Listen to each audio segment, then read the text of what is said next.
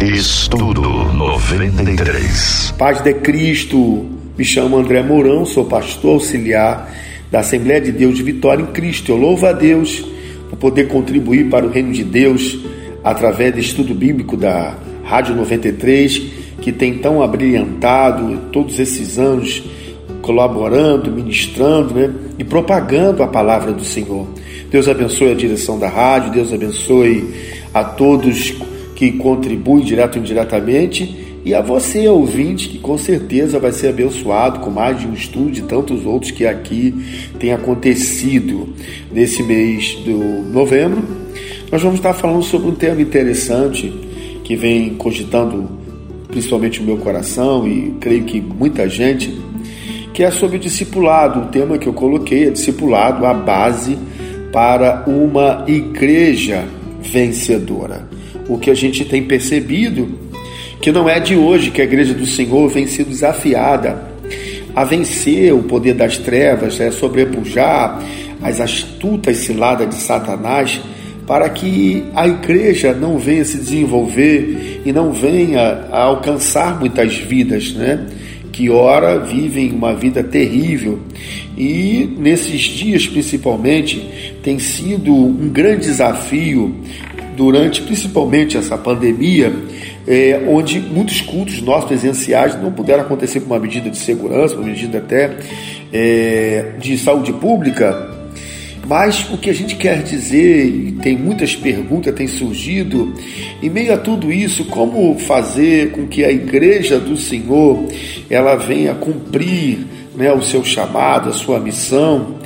Então, muitas perguntas têm surgido e a gente gostaria de colocá-las aqui e, através desse estudo, a gente é, compartilhar o que Deus tem dado para a gente de forma objetiva, de forma clara e didática. Por exemplo, o que fazer durante esse período, né, onde as dificuldades têm sido grandes, né, e qual é a melhor estratégia para nós ganharmos almas e mantermos os que estão na igreja do Senhor, o caso já dos discípulos, né, que já estão fazendo discípulo, e vencemos toda essa questão aí e não deixarmos de crescer. Então, nesse estudo, nós vamos estar abordando assuntos importantes. Uma outra coisa também importante é não, não perder o foco de uma igreja, né? Porque através do discipulado que a gente sabe é que torna uma igreja mais forte, uma igreja mais sadia, uma igreja mais madura e principalmente uma igreja vitoriosa. Né? Nós vamos dividir esse estudo em cinco tópicos e que vão evidentemente estar sendo desdobrados em subtópicos e eu queria compartilhar para você ficar atento aí nessa introdução que nós já estamos fazendo, que o primeiro assunto será a introdução ao discipulado né? A definição do termo discipulado, o que é o discipulado, a origem do discipulado, a importância do discipulado e os objetivos do discipulado. O segundo assunto vai ser a base do, do discipulado, né?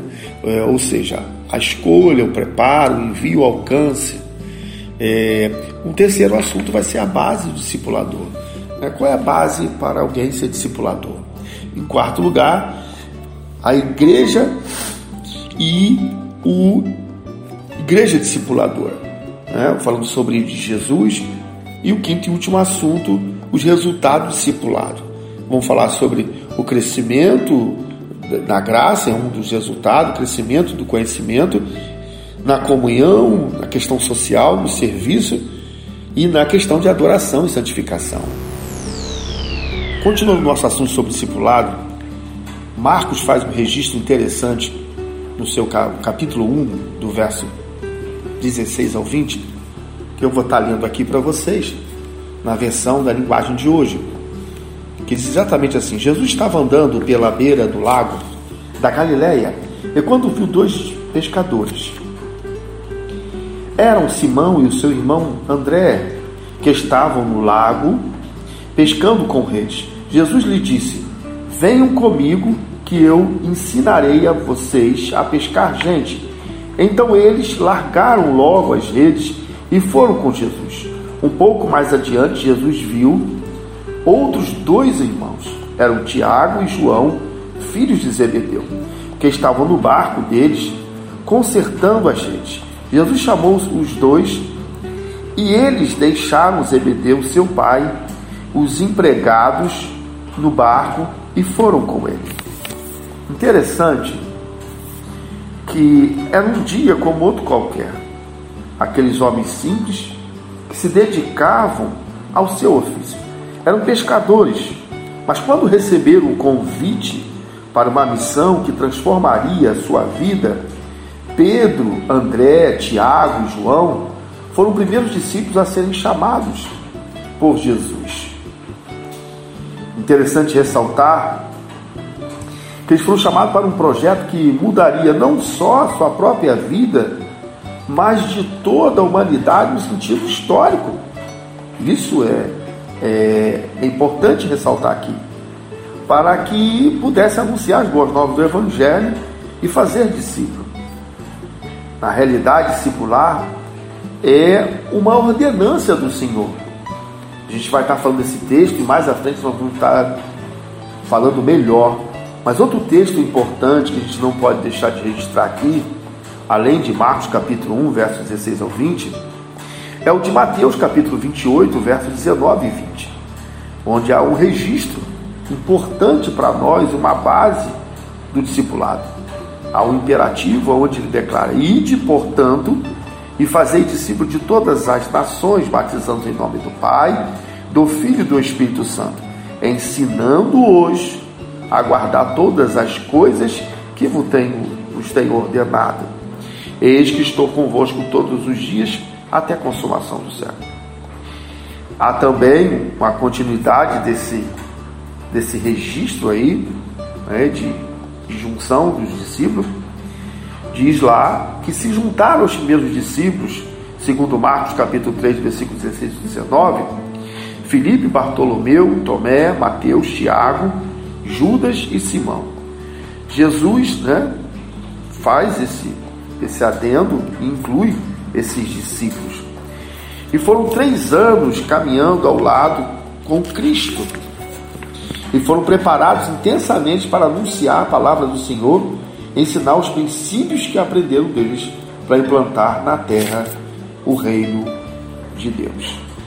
O que fica claro para nós aqui é que esse chamado né, dos primeiros discípulos e depois mais acrescentados os outros discípulos vão formar o chamado, nós vamos estar falando sobre isso, os apóstolos, que vai ter um outro viés, um outro dobramento né, desse chamado discipulado, essa comissão que Jesus fez para que pudesse proclamar o reino de Deus. Ser discípulo é ser comprometido com o reino. Retomando o assunto sobre discipulado, e agora nós vamos não só retomar, como concluir esse assunto deste estudo de hoje, há um texto muito interessante que nós precisamos aqui mencionar, até para a gente começar a falar da primeira parte do, desse estudo, que é sobre introdução ao discipulado. E por que não usar a palavra de Deus, já que ela é a própria palavra que interpreta a palavra? Definição do termo discípulo.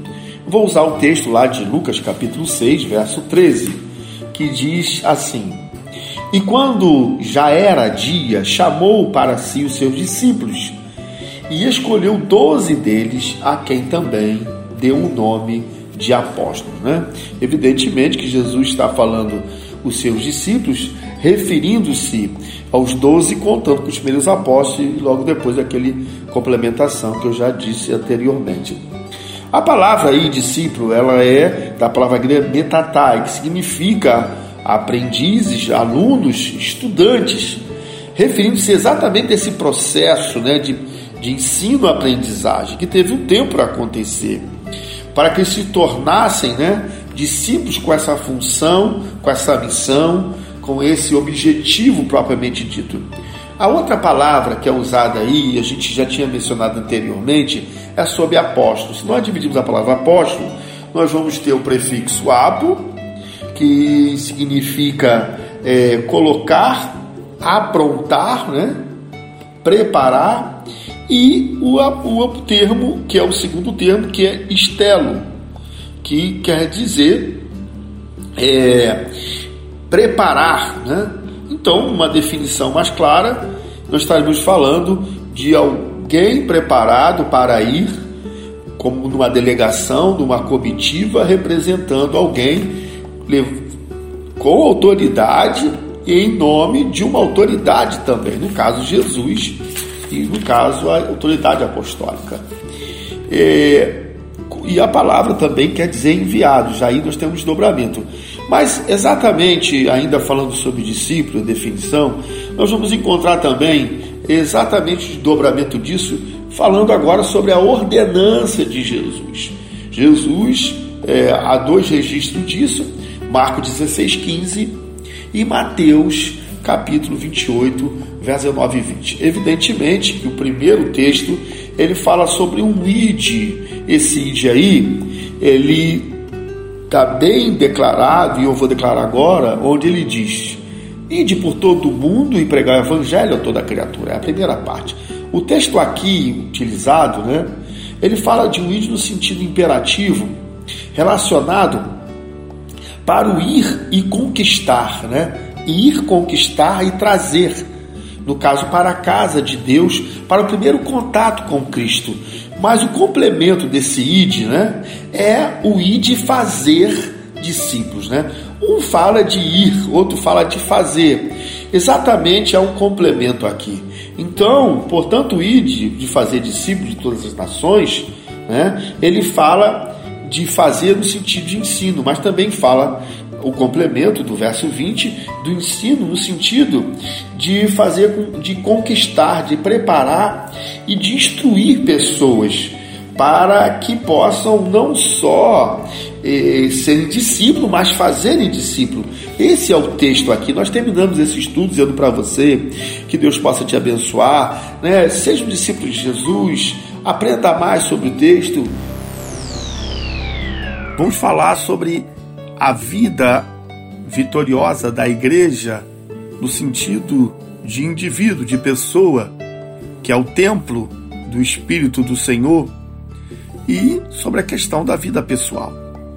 O apóstolo Paulo, escrevendo aos Romanos, no capítulo 12, no verso 2, e eu vou ler agora na Bíblia na linguagem de hoje, diz assim: E não vivam conforme os padrões deste mundo, mas deixem que Deus os transforme pela renovação da mente para que possam experimentar qual é a boa, agradável e perfeita vontade de Deus.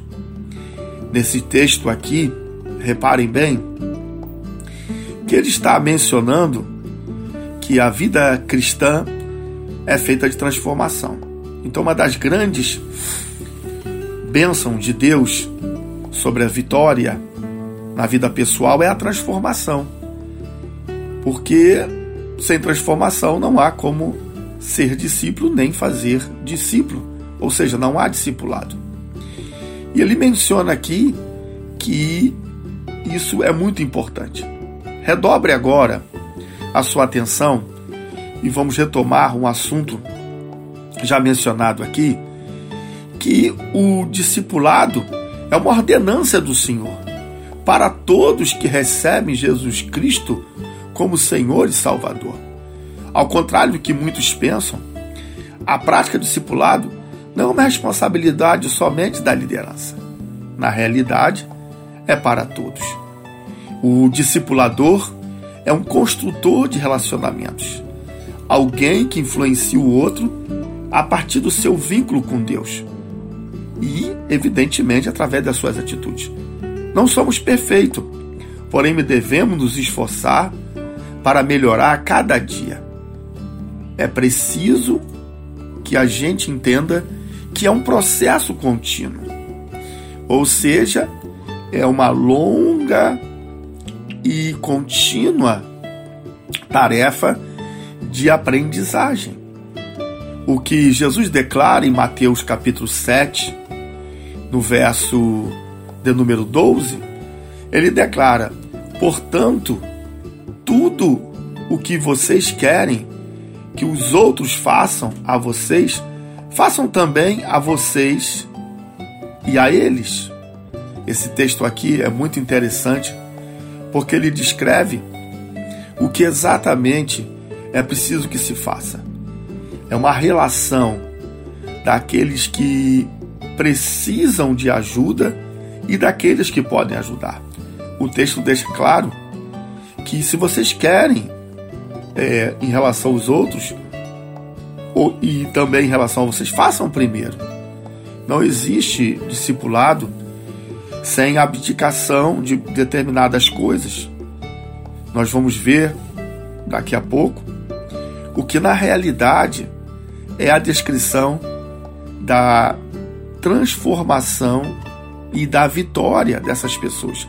Algumas pessoas que obtiveram vitória e suas vidas foram transformadas de modo que passaram a servir ao Senhor e mais do que isso, a proclamarem o evangelho através da mudança das suas vidas.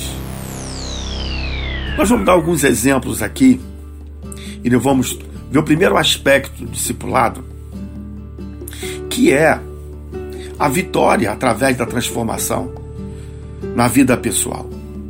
Nós encontramos na Bíblia algumas pessoas que foram alcançadas de maneira extraordinária e vale a pena destacar aqui. Começaremos com André um dos primeiros discípulos de Jesus, que teve a sua vida transformada após ter um encontro com o Senhor e sendo discipulado pelo próprio Jesus. Em João, capítulo 1, verso 41, está escrito assim: E este achou primeiro a seu irmão Simão e disse: Achamos o Messias é interessante que ao lhe declarar isso, nós vemos que a sua vida não será mais a mesma. A preocupação dele agora é com os da sua família. E é interessante também destacar aqui que quem o encontro promove com Jesus, promove também ele querer encontrar outras pessoas. É a primeira dessas pessoas, de muitas, vai ser o seu irmão, Simão, que inclusive, falando sobre a vitória através da transformação pessoal, até a transformação em relação ao nome. Pedro, né, que é um nome grego, porque o nome dele é hebraico é Simão, já dá a entender é, como será a vida de Pedro. Petros, que quer dizer pequena rocha. E se preocupou de forma extraordinária. Outra pessoa que vale a pena destacar aqui é Zaqueu. Lá em Lucas capítulo 19, do verso 1 ao 10, há uma história tremendamente importante para destacarmos sobre a vitória através da transformação pessoal. Zaqueu era chefe dos cobradores de impostos e chefe do departamento de, impostos de Jericó e também provavelmente de todo o território daquela cidade. E diz o texto que ele era rico. E ele resolve então encontrar com Jesus, provavelmente havia falado sobre ele, alguém havia falado, e ele resolve subir no sicômoro. Para espanto dele, achando que pela visão privilegiada, Jesus o vê primeiro e chama para descer. Ali indo à sua casa, e o texto diz que venha depressa, Zaqueu nunca mais foi o mesmo. Zaqueu tomou duas atitudes importantes que demonstram a vitória da transformação da sua vida pessoal. Se você for ver o texto, declara que ele resolve, né, instituir, restituir aquele que havia defraudado. E ele usa o termo quadruplicado, além de doar metade dos seus bens. Isso é muito interessante. Uma outra pessoa que a gente não pode deixar de falar aqui é Felipe. Depois de ter, ter um encontro com o Senhor maravilhoso, com Jesus, a sua vida também foi, nunca mais foi a mesma. Recebeu vitória através da, da transformação da sua vida pessoal. Quando Jesus o encontra para Galiléia, ele o chama e prontamente ele atende. A partir daí, Felipe transformado, ele vai achar Natanael, porque quando um encontra Jesus, ele vai acabar querendo encontrar outras pessoas. Esse é o verdadeiro sentido do discipulado. A quem é lhe atribuído e diz que ele declara que é aquele que os profetas haviam declarado que era lá de Nazaré. Então, nós encontramos aqui uma outra Situação muito importante. Vamos falar agora da mulher samaritana. Essa mulher, que o próprio nome já diz, que havia uma questão cultural e racial ali, que não era dos dias de Jesus, era muito tempo atrás, mas que nos dias de Jesus isso se tornou mais intenso. Essa mulher, Jesus resolve ir por Samaria. No verso 4 diz que era necessário passar por Samaria. Necessário por dois motivos. Primeiro, porque a viagem curtaria em três dias. Jesus estava indo para Galiléia. E Jesus saindo de Jerusalém, que é lá na Judéia, ele iria passar por Samaria por questões, primeiro, de encurtar a viagem, segundo, porque, era, porque isso com certeza seria contado depois, porque é propósito de Deus. Mas é interessante que a vida dessa mulher vai ser transformada de uma maneira extraordinária. Ela nunca imaginaria que aquele judeu, naquele dia, naquela hora, que não era uma hora comum para as donzelas, justamente ela ia depois do horário, e sentado ali, cansado, Jesus então resolve pedir água a essa mulher samaritana, o poço chamado de Jacó. Ela questiona Jesus por que ele havia falado com ela. Então Jesus resolve antecipar e diz para ela: mulher, dá o que der de beber, nunca mais vai precisar vir aqui. Ela então aceita a sugestão, provavelmente pensando que não teria mais o trabalho de ali, por vários motivos. Primeiro, pelo, pelo trabalho que era pesado, segundo, pelo constrangimento que ela passava. Mas o mais interessante é que a transformação dessa mulher vai se dar e Jesus, discipulando-a, ele só diz uma coisa: então vai lá e chama o teu marido. E ela, Senhor, não tem marido, porque disseste bem, que já tivesse cinco, está contigo, não é teu. A partir daquele momento, essa vida dessa mulher, transformada, os seus olhos são abertos, ela reconhece Jesus como Messias e volta para sua cidade, Sicá, e ali vai pregar o Evangelho.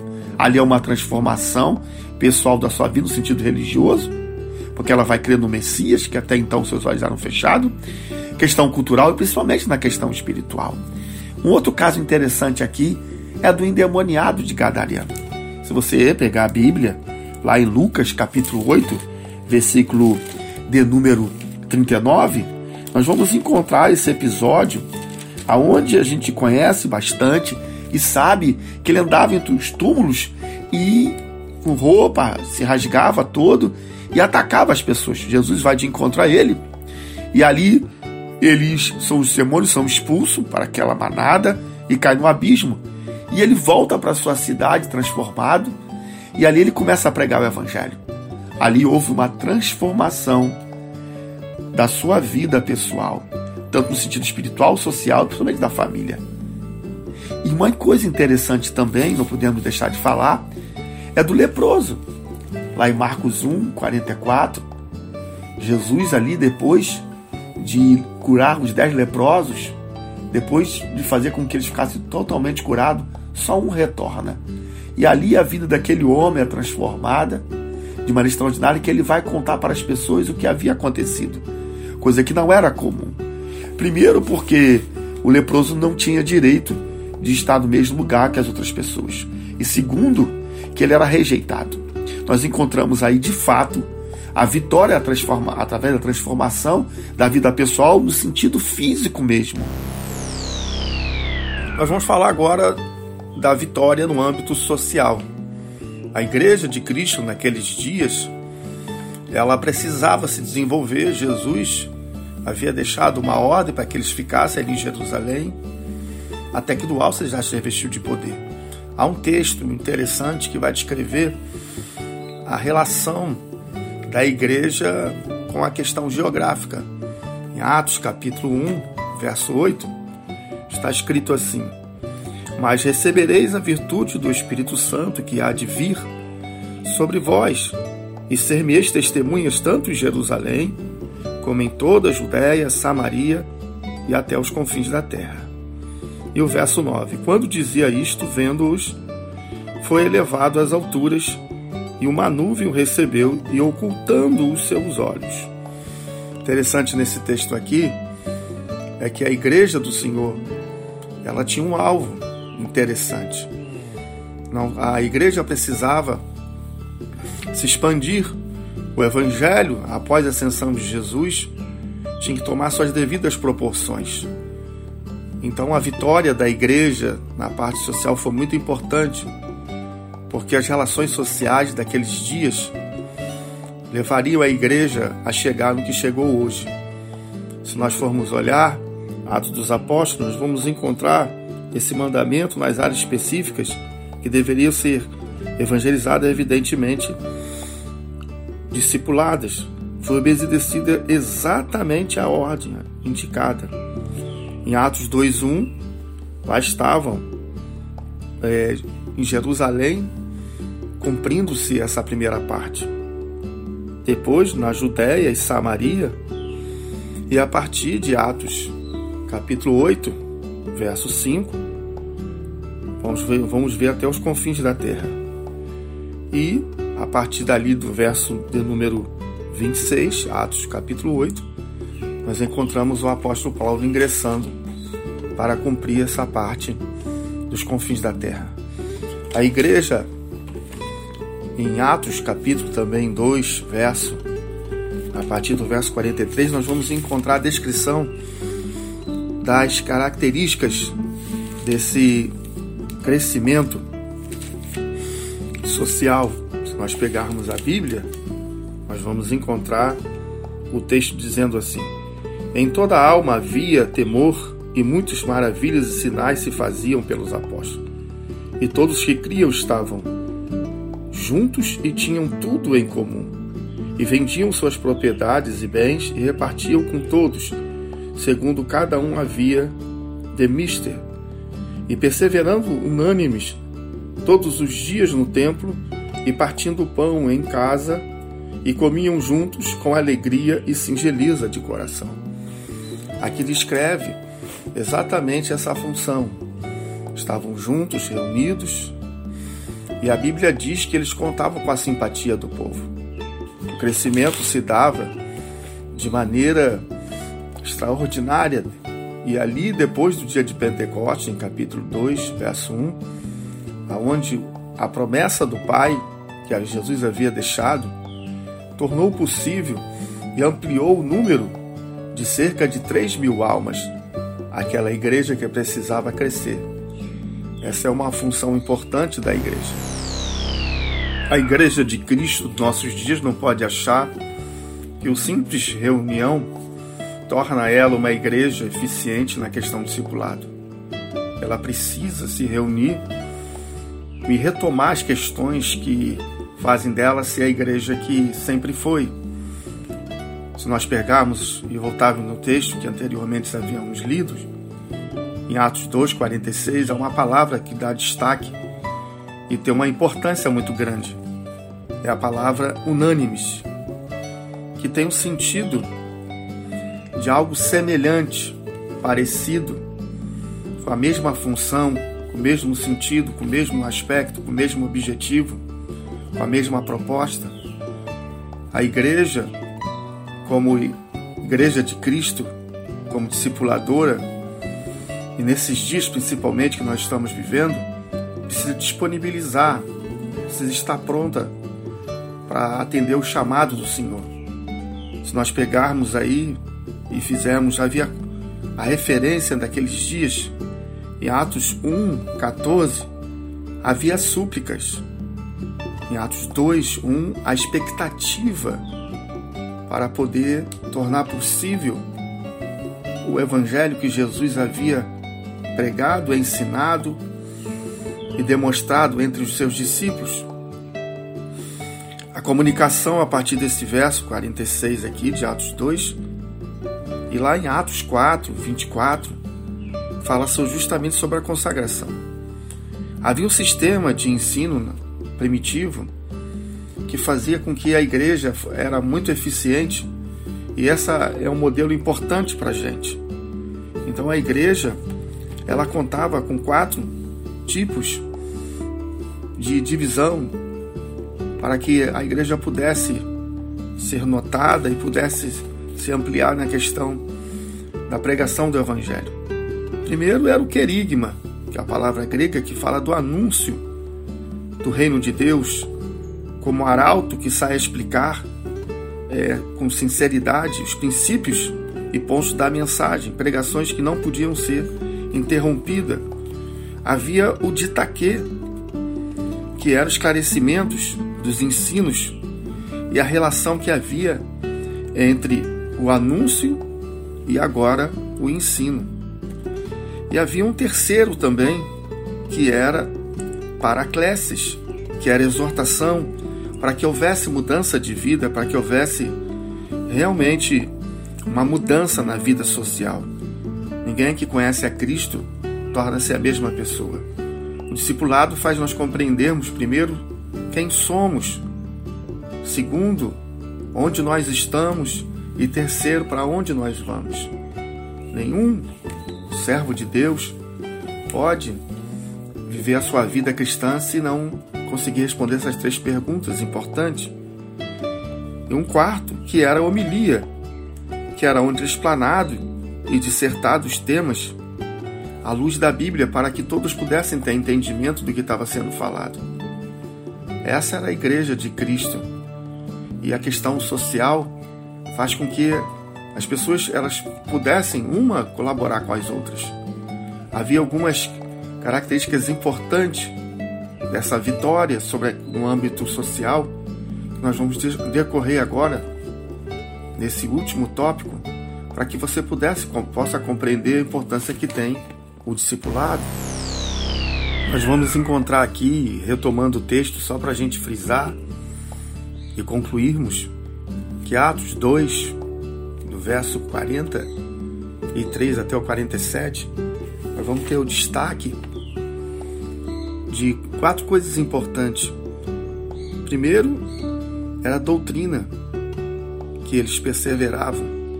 Segundo, era a comunhão, com participação. Era igualmente todos juntos. E uma terceira era no partir do pão. E quarto era a oração. Nós temos que compreender a importância que tem isso. Discipulado faz a gente ver e vislumbrar as possibilidades de um crescimento real e social. O Evangelho de Jesus e dentro do discipulado, que faz com que a igreja tenha esse aspecto de uma igreja vitoriosa, a gente entende que algumas coisas aqui importantes. Primeiro, é o destaque da solidariedade. Quando o texto diz que em cada alma havia temor, e muitas maravilhas e sinais se faziam pelos apóstolos, aqui está falando de milagre, mas também está falando de um outro milagre importante: o milagre da doação, o milagre da solidariedade, o milagre da preocupação com o próximo. No verso 44, todos os que criam estavam juntos e tinham tudo em comum. Juntos aqui no sentido de de um de alto um ajudar o outro, se preocupar com as necessidades dos outros. A igreja em Jerusalém era uma igreja muito necessitada. O apóstolo Paulo depois que foi para fazer suas viagens missionárias, pedia donativo para essa igreja. A igreja não pode perder o foco desse crescimento no âmbito espiritual. Essa é uma vitória importante.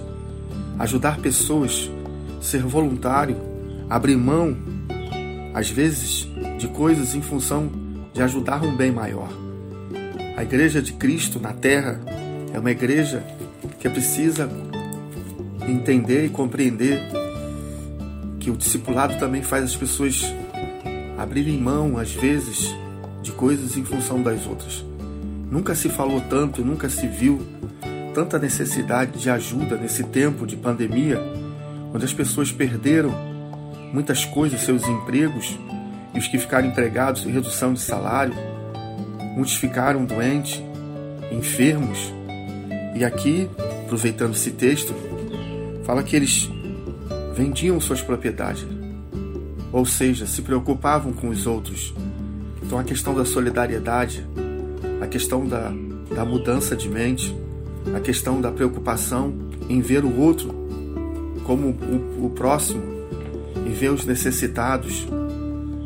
A igreja do Senhor, no crescimento no âmbito social, precisa ampliar a sua visão de ajuda, de estar junto das pessoas. E esse é um exemplo muito importante em Atos Apóstolos que faz a gente repensar nossas questões quanto à igreja do Senhor. O discipulado também é se compadecer do outro, é ver a necessidade espiritual, mas também material. Muitas cestas básicas foram dadas e as pessoas precisam colaborar e ajudar, porque a igreja faz isso no princípio. E assim é a igreja do Senhor através do discipulado. Vamos falar agora no aspecto do crescimento da igreja. Nós temos algumas coisas importantes que dão destaque ao discipulado. Se nós pegarmos a Bíblia, dando continuidade, em Atos Apóstolos, no capítulo 3, no verso 1, nós vamos encontrar um texto muito interessante que faz menção sobre esse crescimento da igreja e algumas outras características do discipulado. Nós pegamos o texto e vamos ler para que possamos esboçá-lo, para que você possa compreender melhor a questão do discipulado. Diz o verso 1: E Pedro e João subiam juntos ao templo a hora da oração, a nona. Era comum entre os judeus fazer a divisão da oração durante o dia em três períodos: nove horas da manhã, meio-dia e, nesse caso aqui, a nona hora, que seria às 15 horas.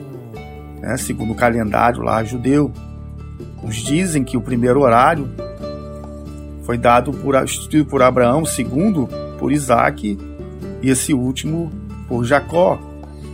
O que a gente destaca aqui desse texto é justamente quando ali os discípulos estavam indo orar e encontraram aquele coxo. Como diz o texto no verso 2, era trazido um varão desde o ventre da sua mãe era coxo, o qual todos os dias punham a porta do templo chamado Formosa para pedir esmola e entravam. E vendo Pedro e João que ia entrando no templo, pediu que lhes desse uma esmola. Pedro e João, então, fitando os olhos neles, como diz aqui no texto, e a gente, para não tomar muito tempo, eles olham para ele e dizem para ele, em nome de do Jesus de Nazaré, que ele levanta e anda. Ali há uma repercussão muito grande desse milagre. E isso vai provocar uma reação muito grande na igreja. Nós vamos ver que esse milagre vai provocar também a confirmação da divindade de Jesus. Pedro e João então começam a pregar o seu sermão. Isso vai dar um destaque importante e nós vamos ver que exatamente no capítulo 4, no verso 1, nós vamos já ver o resultado desse discipulado através do crescimento. E eu quero destacar o verso 1. E estando eles falando ao povo, sobrevieram os sacerdotes, o capitão do templo e os saduceus. E o verso 2, esse é o que é o mais importante aqui e doendo-se muito do que ensinavam o povo e anunciasse em Jesus a ressurreição dos mortos. O destaque aqui é que ensinavam e anunciavam. Lembrando que a palavra aqui ensinar justamente fala do de taque, de dar instruções, de dar orientações, de proclamar de fazer com que as pessoas conheçam a Jesus. E o anúncio aqui tem o destaque de querigma, que nós já falamos aqui. Então a importância que tem destaque, isso vai mover e comover. No verso 3 diz que lançaram mão deles e encerraram na prisão até o dia seguinte. Isso vai provocar uma mudança radical, uma transformação muito grande e, obviamente, o crescimento da igreja através do discipulado. O verso de número 4 registra essa característica que é o discipulado provoca e promove, que é o crescimento da igreja. Diz assim: Muitos, porém, dos que ouviram a palavra, creram, e chegou o número desses homens a quase cinco mil. Aqui nós vemos o destaque e a importância que vai ter essa palavra pregada, anunciada e ensinada, como aqui o destaque, para que a gente possa saber como o Senhor faz quando usa as pessoas. O texto ele ainda destaca para gente que eles não pararam de anunciar e eles continuaram anunciando e diante de todo aquele tribunal, dos principais que haviam ali, como já foi mencionado, os sacerdotes, o capitão do templo, os saduceus, eram os principais do sinédrio, os homens de autoridade, tanto na questão religiosa quanto na questão civil, e até também em relação a algumas seitas, como o caso aqui dos saduceus. Por isso diz o texto que eles falavam da ressurreição, do qual aquela seita dos saduceus não criam. E aquilo ali vai provocar uma reação muito grande. Eu quero destacar isso em relação ao, ao estudo sobre o discipulado, porque é a base para uma igreja vitoriosa. E esse aspecto é o crescimento.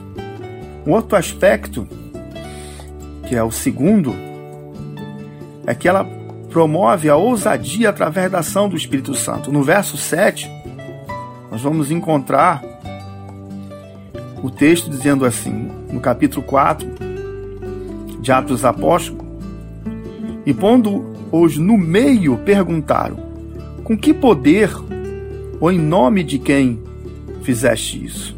Então Pedro, cheio do Espírito Santo, lhes disse: Principais do povo, a vós e ancião de Israel, visto que hoje somos interrogados acerca dos benefícios feitos a um homem enfermo do qual foi curado e sejam conhecidos de vós todos e de todo o povo de Israel, que em nome de Jesus o Nazareno, aquele a quem vós crucificaste, a quem Deus ressuscitou dos mortos, em nome desse é que este está, estão são diante de vós.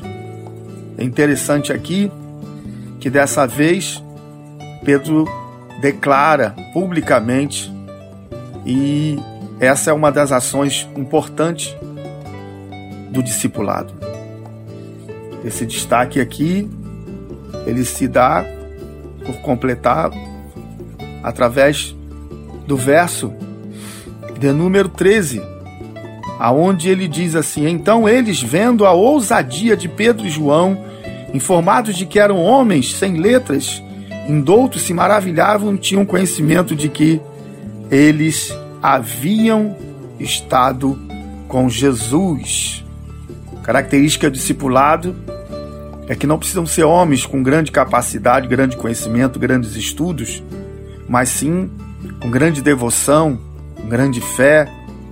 E aqui te destaca a ousadia no sentido de não se deixar levar pelas circunstâncias, pelas dificuldades como nós temos vivido hoje, para que você possa entender a importância do discipulado e que também você possa compreender o conhecimento com que promove a vida da Igreja do Senhor. Uma outra importante fato do discipulado é que ele promove a oração, a busca para que possam ali a igreja ser vitoriosa. Após esse fato que nós já narramos aqui, no decorrer desse estudo de hoje, no verso de número 24, o texto usa essa expressão. E ouvindo eles isto, unânimes, levantaram a voz a Deus e disseram: Senhor, tu és o que fizeste o céu, a terra e o mar e tudo o que nele há. Verso 25: E que disseste pela boca de Davi, teu servo, porque bramam as gentes e os povos pensaram coisas vãs. E aqui começa uma oração que vai fazer com que a igreja, mais do que nunca após a soltura dos dois discípulos, Pedro e João, vai fazer com que aquela igreja ela seja vitoriosa não só em anunciar na questão da unidade, não só em questão do crescimento, mas da oração, da ousadia e agora da oração. É importante que a igreja não deixe de orar, não deixe de buscar nesses dias, porque faz parte discipulado uma igreja orar, porque a base de uma igreja vitoriosa e discipulado é também a promoção da oração. Oração e súplicas, clamor. A Bíblia fala também orar sem cessar.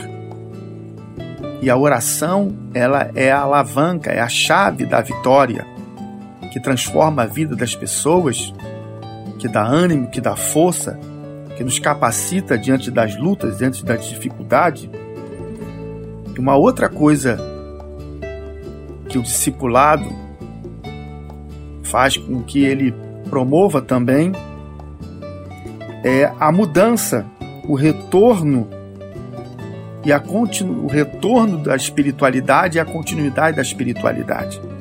Nós pegarmos o verso 31 do capítulo 4 de Atos Apóstolos, nós vamos encontrar a expressão assim: E tendo eles orado, moveu-se o lugar e quem estavam reunidos, e todos foram cheios do Espírito Santo e anunciavam com ousadia a palavra. Olha aí, o destaque que eles estavam ali orando o lugar se move e eles, então reunidos, todos foram cheios do Espírito Santo e eles anunciavam com ousadia que você, nesta manhã, possa saber da importância do estudo, da importância do discipulado. E o destaque é que não diz que alguns foram cheios, diz que todos foram cheios do Espírito Santo. O discipulado também faz com que haja mudança, haja renovo e continuidade da espiritualidade, tão importante para esses dias que nós estamos vivendo, onde a escassez da fé diante das dificuldades tem aumentado muito, que você possa entender e compreender.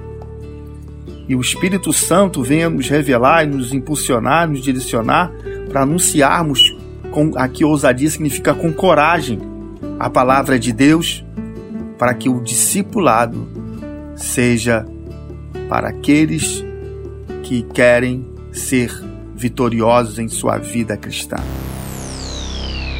Vamos rever algumas questões relacionadas ao discípulo ou, como queiram, ao discipulado, se nós pegarmos os textos da, da Bíblia, todos eles vão apontar para que sejamos discípulos. Alguma dessas apontamentos passo a destacá-los a partir de agora. Então, o primeiro deles é que é um dever de todo cristão. Paulo escrevendo a sua carta sua segunda carta a Timóteo, no capítulo 4, no verso 1 e o verso 2, parte desse texto, vamos lê-los, diz assim: Conjuro-te, pois, diante de Deus e do Senhor, que pregues a palavra. De certa forma, Paulo está dando destaque ao anúncio, ao querigma, à proclamação. Diante de um mundo tão necessitado da salvação de Cristo, o mestre também deixou um texto muito importante que foi registrado por Mateus, Mateus 14, verso 16, a parte desse versículo diz assim: Dá-lhes voz de comer, de ser discípulo também é alimentar pessoas. Nós encontramos também em Mateus 21, 28, a parte do versículo, que o próprio Jesus diz: Filho, vai trabalhar na minha vinha. Ou seja, vai lavrar a terra, vai lançar semente sobre ela, vai cuidar, vai regar. E também Mateus 10, verso 8, ele diz assim: que recebeste de graça, dai também de graça. Uma outra coisa importante é que o discípulo ou discipulado é um privilégio de cada salvo. Um dos maiores privilégios do cristão é poder cooperar na obra de Deus é ganhar almas para o reino, é uma satisfação, é uma alegria e a certeza de que o Senhor Deus nos constituiu. O evangelista João, no capítulo 15, no verso 19, ele diz assim: dá um destaque, privilégio glorioso do trabalho do Senhor, pois a palavra de Deus faz com que a gente possa anunciar. Vós não escolhestes a mim, mas eu vos escolhi e vos nomeei para que vades, para que dê fruto, e o vosso fruto permaneça, e tudo que pedis ao Pai vos conceda. Ele não só nos escolheu, ele nos nomeou, não só nos nomeou, mas também nos separou. Não só nos separou, mas também mandou que fôssemos anunciar o Evangelho e que dessemos fruto e que esse fruto permaneça. Fruto aqui fala da pregação, do anúncio, do trabalho, da labuta do Senhor, não podemos deixar de fazer para cumprir o ídolo de Jesus, do qual nós fomos imbuídos todos os dias da nossa vida, a começar quando aceitamos Jesus. Já foi demonstrado aqui. Também é uma responsabilidade de cada cristão. Lá Ezequiel 33:8 diz: Se tu não falares para desviar o ímpio do caminho, morrerá esse ímpio e a sua iniquidade, mas o seu sangue eu demandarei da tua mão. Ou seja, o profeta está dizendo nós devemos anunciar para que aquele sangue não fique sobre nossa vida nem sobre a nossa responsabilidade. Uma outra coisa importante é que ser discípulo, ou seja, fazer o discipulado, é um desafio para cada um de nós.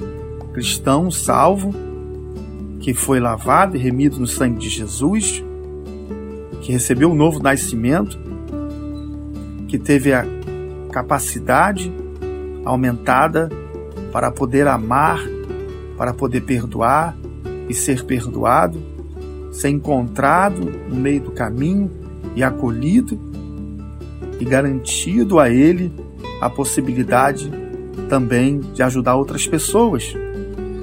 Nós encontramos o texto muito interessante que é no Salmo 126, versos 5 e 6, que diz assim: Os que semeiam com lágrimas cegarão com alegria, e aquele que leva a preciosa semente, andando e chorando, voltará, sem dúvida, com alegria, trazendo consigo seus molhos. Ou seja, Aqui diz que todos aqueles que semeiam com lágrimas. É com muita dificuldade que nesses dias nós temos proclamado o reino. Muitos de nós sendo afetados por essa pandemia tão terrível, mas não percamos a esperança, porque cremos num Deus que faz com que a gente passe pela luta, mas ele passa junto. O discipulado também é uma forma de desafiarmos aquilo que mais precisamos ser desafiados que é a nossa fé, que é a nossa capacidade de superar e de, de amar o próximo e de se unir a essa comissão tão grande que tem sido constituída desde o dia de Jesus e que não parou apesar de todas as dificuldades. Então, quando o texto diz que cegarão com alegria aquele que leva a preciosa semente, a semente do Evangelho, a semente transformadora, a semente que faz com que as pessoas sejam germinadas dentro delas, um Evangelho que transforma, que cura, que liberta, que salva. Então ele usa duas expressões aqui, andando e chorando.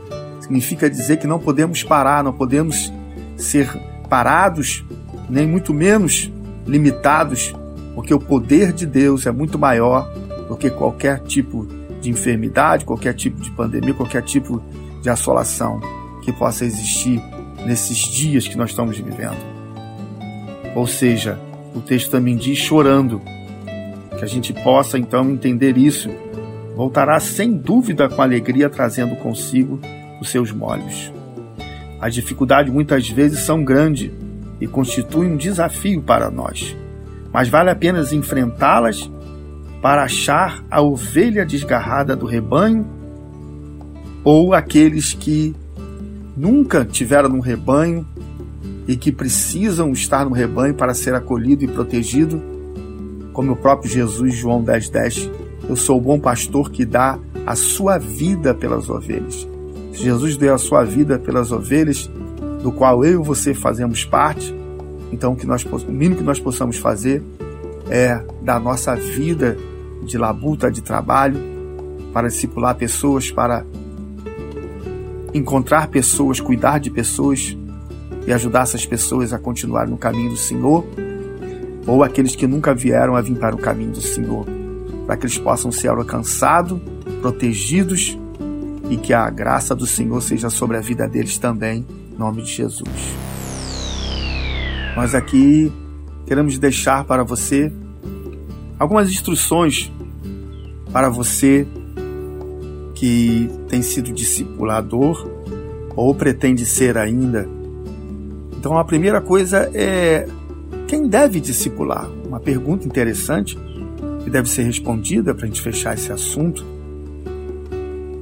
Quem pode? Todo membro de igreja comprometido com o reino de Deus está apto para ser um discipulador. Se ele já é, foi discipulado, é batizado, dependendo de cada igreja, que cada um tem um tempo, mas o mais importante é que ele já passou pelo discipulado, já se batizou e agora está num grupo que pode orientar outros a serem discipulados. Não perca tempo, inicie logo. A quem devo discipular? Você pode se perguntar a quem deve discipular. A igreja deve discipular os novos convertidos, todos aqueles que chegam, que os cultos que aceitam Jesus, que estão voltando para Jesus, que são pessoas de outro ministério que podem também chegar naquela igreja, procure sempre discipular pessoas do mesmo sexo, se possível, da mesma faixa etária. Cada departamento pode constituir discípulos dos homens vencedores, das mulheres vitoriosas, caso lá na nossa igreja. Mas você pode fazer diversos grupos e trabalhar em cima disso. Onde realizar o discipulado? Também é uma outra pergunta importante. O discipulado pode ser realizado na igreja, pode ser realizado em lugares públicos, local comum, de acordo com, com cada grupo, com cada trabalho. Discipular é criar vínculo através de relacionamento. Se for possível, aproveite todas as oportunidades de contato com seu discípulo, discípulo lembrando que Jesus não, não desperdiçava nenhuma ocasião para ensinar os seus seguidores. Por quanto tempo temos que discipular? É importante que o discipulador, isso é uma outra pergunta importante. Então é importante que o discipulador acompanhe o discípulo até o batismo. Isto, porém, não significa que após ter sido batizado deve abandoná-lo. Deve continuar de acordo com a necessidade e levá-lo ele para uma das escolas mais importantes fundada, que até hoje tem o maior número de alunos e a maior faixa etária, que é a Escola Bíblica Dominical. Escolha uma classe para que aquela pessoa possa ser direcionada para ser introduzida? Uma outra pergunta muito importante: quantas pessoas pode discipular? Quantas pessoas você tiver capacidade, desde que você saiba a importância que tem e a individualidade de cada um, sem perder o foco, sem perder o direcionamento? E sugestões para a prática do discipulado na igreja. Então, a primeira coisa é, que tudo isso é feito por Deus, o qual, por meio de Cristo, nos transforma de pessoas que antes eram inimigos de Deus e agora amigos de Deus. Então, a importância que tem. Então, você pode também interceder por essas pessoas, acompanhá-las, né? Pessoas que passaram, você pode, por exemplo, ajudar pessoas que passaram por dificuldades, né, da questão do divórcio, outras que têm depressão, ajude alguém, se proclame, né? se coloque à disposição, faça o trabalho do Senhor, seja um discípulo de Jesus. Você cumpre o ídolo de Jesus, de Marcos 16,15, de Mateus 28, 19, e que Deus te abençoe na sua vida sempre, no precioso nome de Jesus. Estudo 93.